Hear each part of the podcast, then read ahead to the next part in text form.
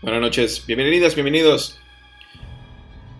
Un gusto saludarlos de nuevo en un episodio más de los relatos de medianoche, dándoles la bienvenida a un episodio más y agradeciendo su, sus comentarios y sus historias. Agradeciendo a todos ustedes, a las personas que nos escuchan en, aquí en México, también en otros países. Aquí en México nos escuchan desde la Ciudad de México, Baja California, Veracruz, Jalisco, Puebla, Estado de México, San Luis Potosí, Tamaulipas, Colima, Yucatán, Michoacán, Chihuahua, Campeche, Sonora, Zacatecas, Aguascalientes, Guerrero, Guanajuato, de aquí también de Nuevo León. También nos escuchan en los Estados Unidos, en Guatemala, España, Colombia, Ecuador, Argentina, Perú. Un saludo para todos ustedes. Y muchas gracias por estar de nuevo escuchando el, este podcast que está hecho a través de las historias que ustedes nos cuentan, que, me mandan. Todas estas historias las vamos a ir eh, contando y, y platicando con ustedes. Tenemos historias de, de ovnis, de fantasmas, de apariciones, historias de lo sobrenatural, historias de todo eso que sale de lo cotidiano que a ustedes les han sucedido. Me mandan, aquí narramos, o ustedes mismos también pueden narrar. Como ya les he comentado, aquí es para, para ustedes. Este, este espacio es para ustedes, para que ustedes nos cuenten sus historias y lo que les ha sucedido. El día de hoy tenemos, tenemos una, una historia, una leyenda de la ciudad de Piedras Negras, en Coahuila. También tenemos una historia de, una amiga, Laura, y nos cuenta una historia, nos manda su historia, y también tenemos el caso de Elisa Lam, una persona que desapareció bajo circunstancias muy, muy extrañas. Y al final tenemos un, relato cortito que me sucedió a mí en lo personal. Bienvenidas una vez más, bienvenidos. Apaguen la luz. Señora, traiga a su esposo. Señor, traigas a todos los chamacos. Ciértense en la sala. Agarren sus palomitas, sus papas, todas las frituras que ustedes gusten, con refresco, cerveza o lo que ustedes quieran. Pónganse cómodos porque ya empiezan los relatos de medianoche. Apague la luz, porque comenzamos. La primera historia es de Laura. Ella nos cuenta esa historia. Dice, en una ocasión fui a visitar a mi prima quien se encontraba hospitalizada. Ella padecía cáncer en fase terminal en ese momento las visitas se encontraban restringidas, por lo que las visitas estábamos de uno en uno. Llegó mi turno. Al entrar a verla a su habitación, ella estaba dormida. y me coloqué a un lado de su cama, cerré los ojos e hice una oración. Al momento que abrió los ojos, al otro lado de la cama veo una silueta alta, en tono gris, negro. Cerré y abrí los ojos nuevamente y la sombra aún seguía ahí. Minutos después nos fuimos del hospital y apenas llegamos al estacionamiento. Nos llama una tía para indicarnos que mi prima había fallecido. Yo asumo que la silueta que vi era la muerte, pero mi mamá dice que no era cierto. Es una, una historia cortita, pero nos cuenta que esto que lo sucedió en el hospital, que mucha gente lo comenta, que dicen que en los hospitales se llegan a ver eh, sombras que entran o salen de los cuartos en los que están los pacientes terminales. Yo he escuchado a varios conocidos que son, son enfermeros y cuentan eso, que han visto unas especies como de sombras. Y algunos más dicen que ven una enfermera entrar y no saben quién es la enfermera, lo van y, buscan así como que, a ver, ¿quién entró? Estoy solo en el turno, no hay nadie. ¿Quién entró a ver al paciente? Y al momento de entrar a ver al paciente, a ver qué enfermero o enfermera había entrado y no había nadie. Ahora imagínese usted que está en esta situación, en la que está trabajando en un hospital, ya sea enfermero, sea de mantenimiento, limpieza, algún doctor. Usted está esperando en la sala de espera, está en algún pasillo, platicando y de repente ve que alguien entra a un cuarto. Y después usted pasa por este cuarto para darse cuenta que no hay nadie. ¿Qué haría? ¿Cómo reaccionaríamos? ¿Usted qué haría? Continuemos. La siguiente leyenda. Esta leyenda es, está basada en, en una casa en la ciudad de Piedras Negras, de donde yo soy originario. Y es una, es una leyenda que sonaba muchísimo cuando yo estaba en preparatoria hace bastantes años. La gente de ahí, de Piedras Negras, platicaba y comentaba sobre esta, sobre esta leyenda. Pero era muy conocido cuando estábamos en la preparatoria, estábamos en secundaria, que, que querían ir y que querían ver qué, qué, había pasado. Y que querían experimentar la situación de ir y, y sentir que se podía estar en esta casa. O sea, mucha gente, conocidos y compañeros de la preparatoria, comentaban todo esto. Y la leyenda dice así. La leyenda de la casa del dentista. En el centro de una de las principales ciudades de Coahuila vivía uno de los dentistas más reconocidos gracias a su excelente trabajo.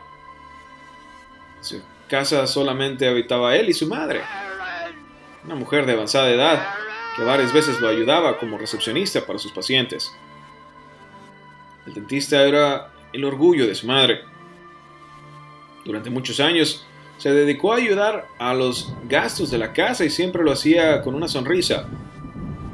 Pero el dinero que ganaba no era suficiente para tener su propio consultorio ni tampoco contratar a una recepcionista.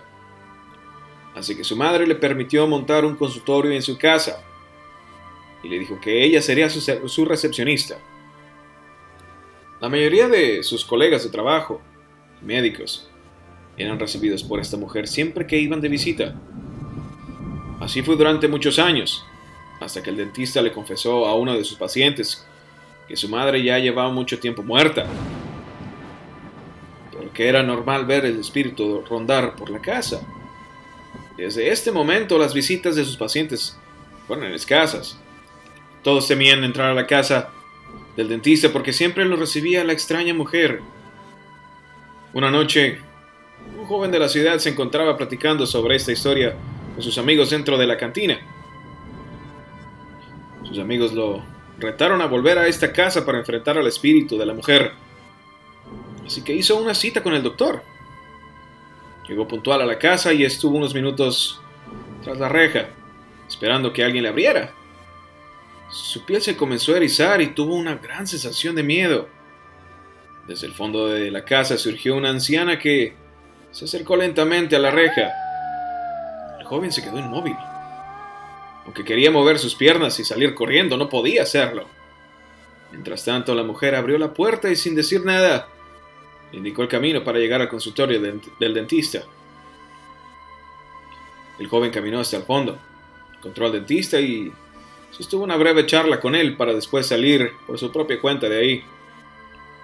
Corrió a la cantina para contar la anécdota a sus amigos, pero lo más increíble fue que lo, que le dijeron que Hace muchos años que la mujer anciana había muerto. Su hijo el dentista se suicidó. Se suicidó de tristeza. Lo que había visto el joven eran dos espíritus encerrados en una casa abandonada en las afueras de Piedras Negras. Esta es la leyenda de la casa del dentista que, como les comento, era muy sonada.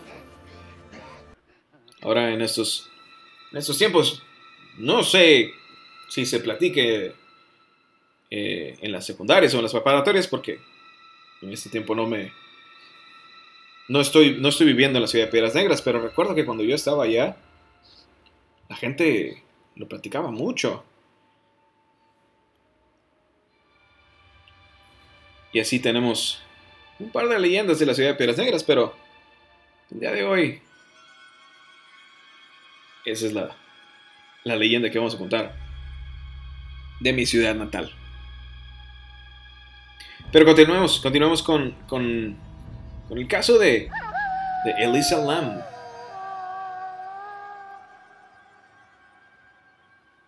Este caso de que de esta, esta mujer que fue que fue muy sonado hace unos años, ya que desapareció misteriosamente en Los Ángeles. Elisa Lam nació, en 1991 en Hong Kong, pero creció la mayor parte de su vida en Canadá, donde se encontraba estudiando en la University of British Columbia en, Vancouver. En enero del, del año 2013, decidió viajar a Los Ángeles con el ánimo de conocer la ciudad. Se hospedó en, un hotel llamado Cecil, un hotel que tiene muy mala reputación por diferentes misterios que han, que han pasado ahí. Se dice que está embrujado. Elisa solía comunicarse diariamente con sus padres por videollamada. Hablaba con ellos para contarles acerca de su día y que se percataran de que estaba bien. Sin embargo, el 31 de enero, Elisa no se comunicó con sus padres. Intentaron llamarla, pero no respondía, lo que les causó bastante preocupación, y decidieron notificar a las autoridades. La policía fue al hotel donde se encontraba Elisa. Revisaron la habitación, pero ella no se encontraba ahí. Tampoco había ningún indicio de que hubiese pasado algo extraño. El 19 de febrero del 2013, los huéspedes del hotel comunicaron a la administración que el agua estaba saliendo con un color muy extraño. Primero de color oscuro y luego salía normal. A su vez, varios huéspedes coincidieron que el sabor del agua sabía feo. Esto preocupó a los dueños del hotel, notificando a su equipo de mantenimiento para que revisaran los tanques de agua. En la azotea había cuatro tanques que repartían agua para todo el hotel. El personal de mantenimiento se dispuso a destapar uno por uno. Los tres primeros no encontraron nada, pero al abrir el último tanque, se llevaron la desafortunada sorpresa al encontrar el cuerpo en descomposición de Elisa, que ya llevaba tres semanas desaparecida. A raíz del suceso, los dueños del hotel pidieron a seguridad que revisara todos los videos de las cámaras de vigilancia para verificar que, lo que había sucedido con Elisa, porque no sabían qué era lo que había sucedido. Encontrando así el siguiente video. En el video se observa, se observa cómo extrañamente Elisa voltea hacia a un pasillo, hacia el otro lado del pasillo, entra y sale errantemente del elevador. Es un, es un video bastante extraño. Se ve donde hace gestos extraños y parece esconderse de algo, de alguien. Hasta el momento no se sabe por qué. ¿Por qué de su extraño comportamiento? La primera teoría de su muerte dice que supuso que la policía supuso que Elisa tenía problemas, problemas mentales como la depresión y trastorno de, persecución, que le producían alucinaciones donde alguien lo perseguía, desencadenando así un suicidio. Esta teoría la desmintieron los padres asegurando que ella nunca había sufrido de problemas mentales. Nunca había visitado ningún psicólogo o psiquiatra por algún problema relacionado. Incluso, en la autopsia no encontraron ningún tipo de droga o medicamento que le haya ocasionado algún tipo de alucinación. La segunda teoría dice que uno de los detalles que, causaron mucha intriga en, el personal del hotel es el hecho que Elisa hubiese podido llegar a la azotea, ya que para acceder a ella hay una puerta de seguridad en la que solo se puede, se puede entrar con llaves especializadas y a las que tienen acceso solamente los ciertos empleados del hotel, además de tener un sistema de alarma. Si no se desactiva de forma correcta, no se puede entrar. Sin embargo, ninguna alarma se activó. Ni a ningún empleado se le perdió la llave de la azotea ese día, para que hubiera hubiera llegado hasta ella. Surge la teoría de que su muerte fue producto de algo paranormal. Esto debido a su extraño comportamiento captado por las cámaras en el ascensor. Además del hecho de abrir uno de los tanques, que claro está, tienen tapas bastante pesadas y que solo una persona no podría levantarlas. Mucho menos la, la complexión que ella tenía. Es como si algo dentro de ella, así como una posesión, le hubiese dado el poder y la fuerza para acceder a la azotea, sin que nadie se diera cuenta. Levantar la tapa del tanque con tanta fuerza y lanzarla adentro.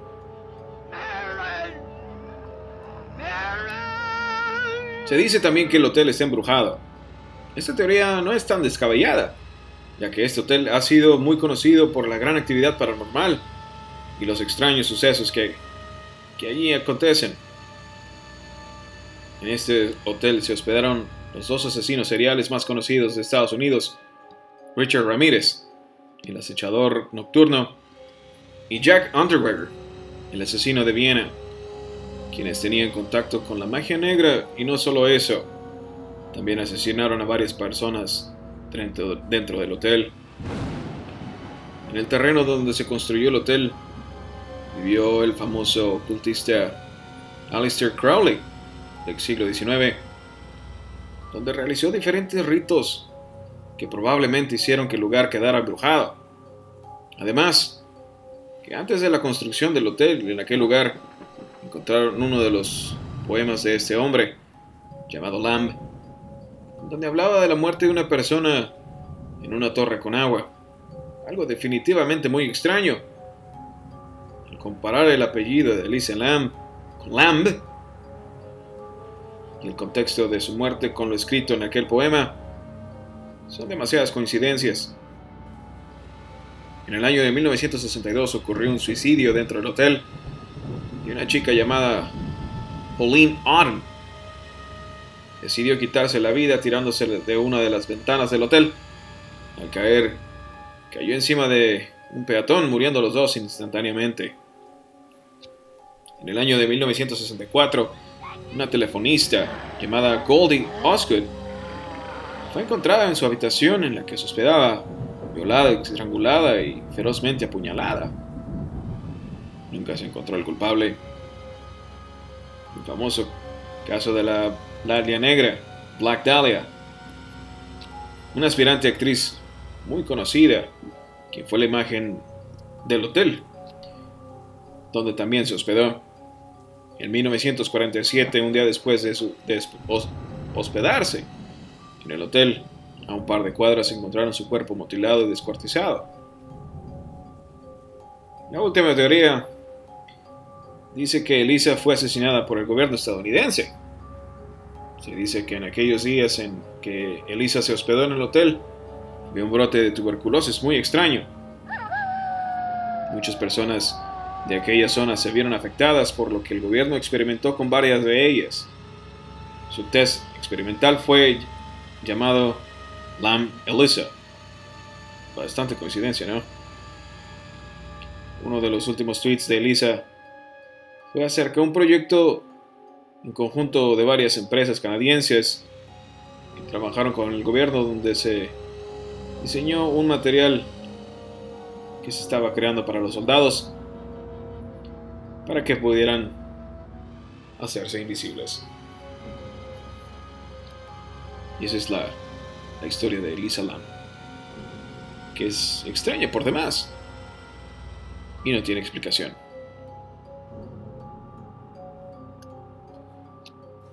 Pero continuemos con la siguiente historia de la noche.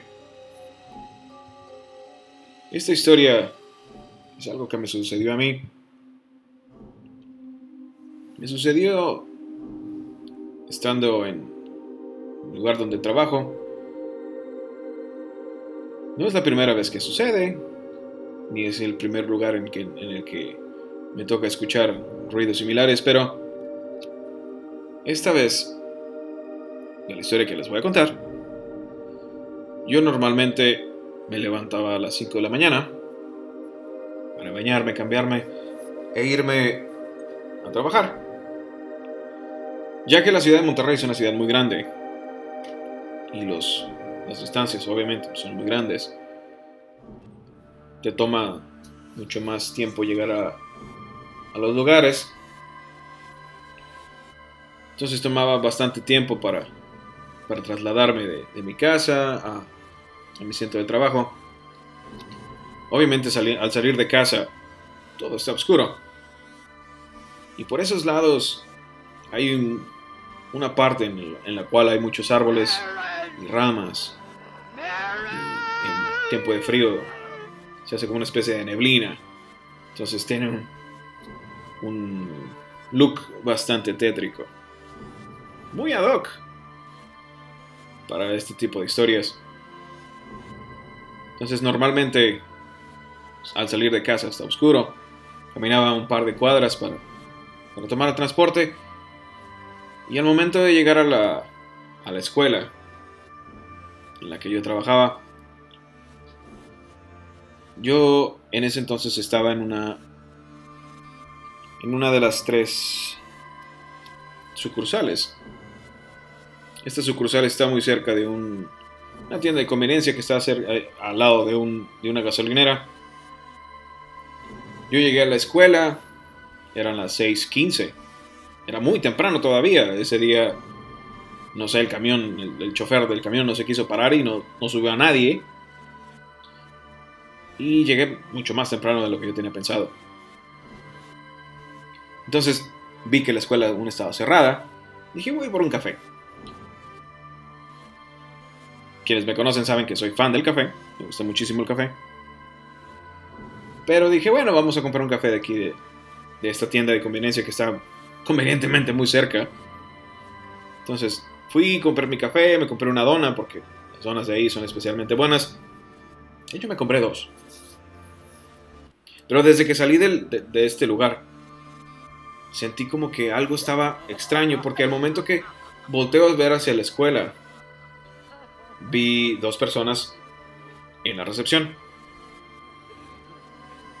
Dije, es muy temprano para que nosotros, este, mis otros compañeros, lleguen tan temprano, no, es normal. Porque por lo general llegaba yo después de la chava de la recepcionista. Yo llegaba, me comía mi, mi desayuno, y después ya tenía un poco de tiempo para empezar eh, a trabajar.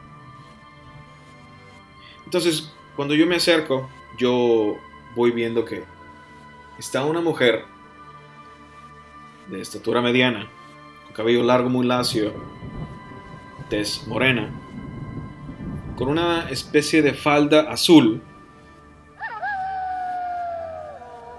con medias hasta donde yo recuerdo eran medias negras. Pero no la vi bien. Entonces solamente recuerdo eso. No recuerdo qué tipo de zapatos traía. O qué traía en las manos. O qué tipo de blusa traía. Solamente recuerdo que traía como una especie de, saco azul. Con una falda azul, como les digo.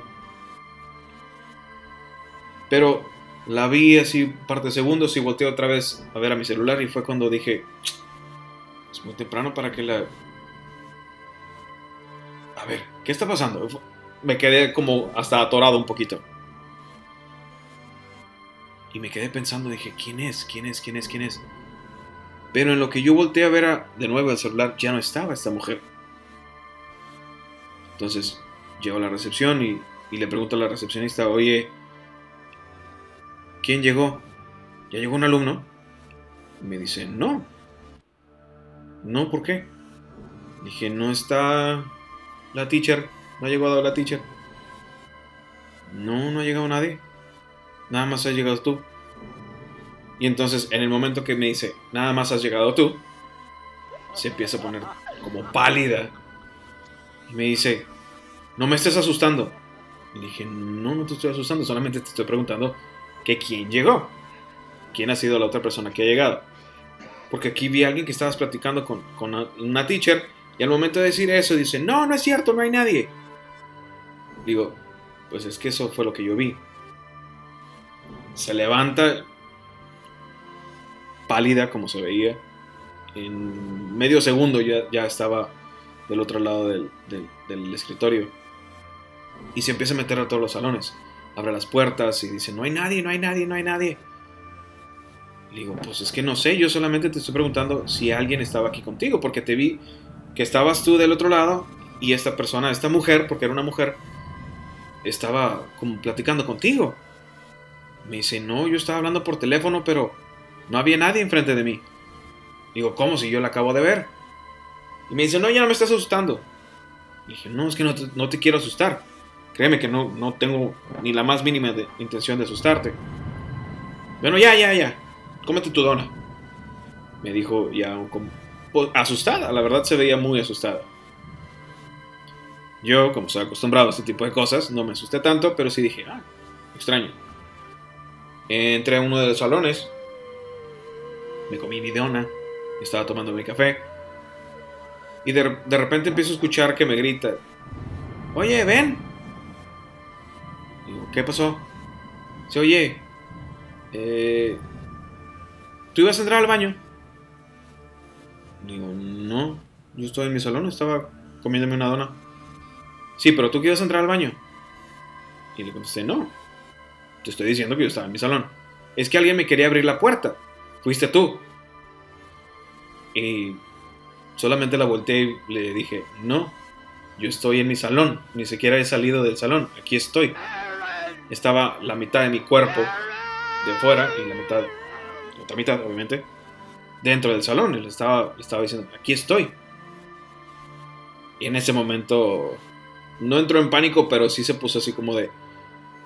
Entonces, no sé, yo estoy aquí en mi salón, me he salido. Después de ese, después de ese día, esa mañana, siempre esperaba que yo llegara. Me abría. Me veía que ya llegaba yo y abría la escuela. No quería abrir la escuela y estar ella sola estuvo estuvo abriendo y, esperando que yo llegara por alrededor de dos semanas. Pero dice que, que ella estaba cuando estaba en el baño. Dice que estaba en el baño y se estaba empezando a lavar las manos cuando empezaron a mover la chapa, como queriendo entrar. Y al abrir la puerta, pensó que había sido yo, pero yo estaba a 15 metros, no sé, de distancia. Era imposible que yo hubiera corrido 15 metros sin que ella se hubiera dado cuenta. Y la verdad es que yo estaba en mi salón comiéndome una dona, empezando a acomodar el, material que iba a utilizar para, para empezar a trabajar. Entonces yo ni siquiera estaba por intención a lo que ella estaba haciendo. O sea, ni siquiera sabía que estaba en el baño. Y esa es una, una de las tantas, tantas historias que tenemos y que les, les iré contando a través del tiempo. Pero se nos terminó el tiempo por el día de hoy y agradeciéndoles que, que estén de nuevo escuchando este podcast, que es un espacio para sus historias, para que cuenten todo eso que han vivido de lo paranormal, de lo que sale de lo cotidiano leyendas o avistamientos ovnis. Despidiéndome por esta noche. Mi nombre es Tony Triana. Recuerden que ustedes me pueden contactar a través de, Instagram o por Twitter, Tony Triana09. Y ahí ustedes me cuentan sus, sus historias. Las pueden narrar aquí ustedes mismos. O me pueden mandar la historia escrita y aquí la narraremos por ustedes. Que tengan una excelente noche. Cuídense. Hasta luego.